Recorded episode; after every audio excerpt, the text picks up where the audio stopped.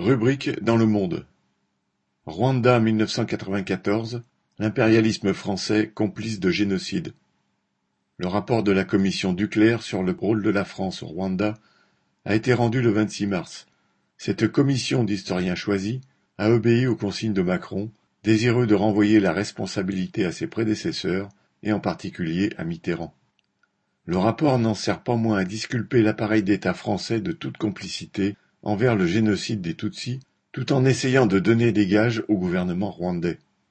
Les historiens, tout en reconnaissant des responsabilités lourdes et accablantes de la France, refusent de parler de complicité dans le génocide méticuleusement préparé par le gouvernement rwandais en 1994, pourtant totalement et inconditionnellement soutenu par le pouvoir français.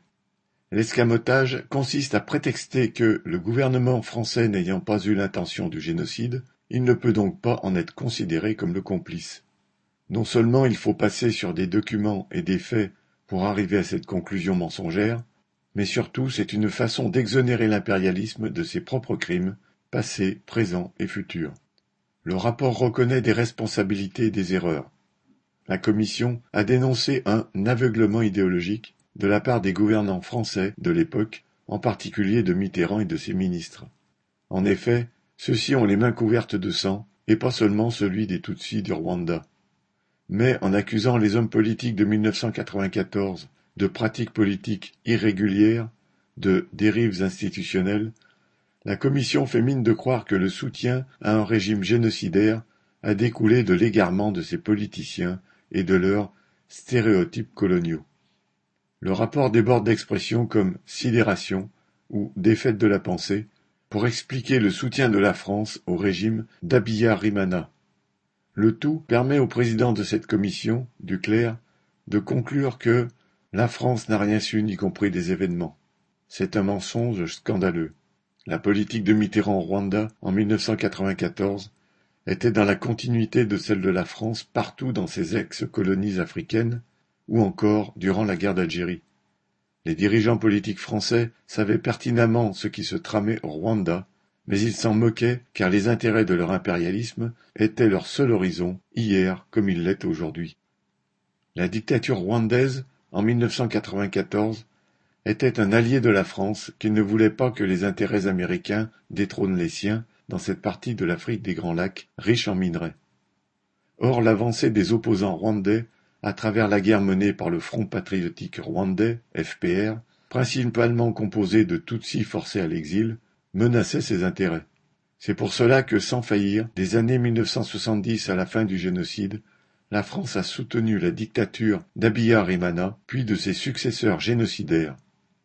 L'armée française arma et forma les milices qui allaient ensuite massacrer un million de personnes, dans leur immense majorité des Tutsis, mais aussi des opposants Hutus entre avril et juin 1994. Ce génocide était préparé et donc prévisible depuis des années. La propagande raciste anti-Tutsi était officielle. Dans un fax datant de 1990, l'ambassadeur français au Rwanda, Georges Matre, utilisait déjà les mots génocide et élimination totale des Tutsis. Cela n'empêcha pas la France d'envoyer des troupes dès 1990 pour contrer le FPR. Pendant les trois mois qu'ont duré les massacres de masse des Tutsis et de tous ceux qui s'opposaient au génocide, les dirigeants français n'ont jamais cessé de soutenir activement le gouvernement de Kigali et ont continué à lui envoyer des armes. Puis, lorsque le s'empara de la capitale, les militaires français protégèrent la retraite des génocidaires Hutus vers le Congo voisin, où ils continuèrent à semer la mort pendant des décennies. Il est vrai que, si les dirigeants de l'appareil d'État français dont le président de l'époque François Mitterrand firent le choix de soutenir jusqu'au bout les génocidaires, ce n'était pas dans l'intention de massacrer les Tutsis, mais pour préserver coûte que coûte leur zone d'influence. Au même moment, dans le pays voisin, le Burundi, la France soutenait d'ailleurs une dictature dirigée par des politiciens Tutsis, parce que là c'était le choix qui favorisait ses intérêts. Mais cela montre jusqu'où les politiciens de la prétendue démocratie française sont prêts à aller pour défendre les intérêts de leurs capitalistes. Non seulement les dirigeants d'alors ont été complices de ce crime, mais leurs successeurs poursuivent la même politique qui peut aboutir aux mêmes extrémités.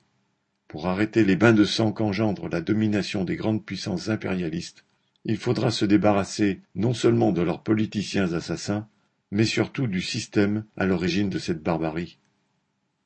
Thomas Baumer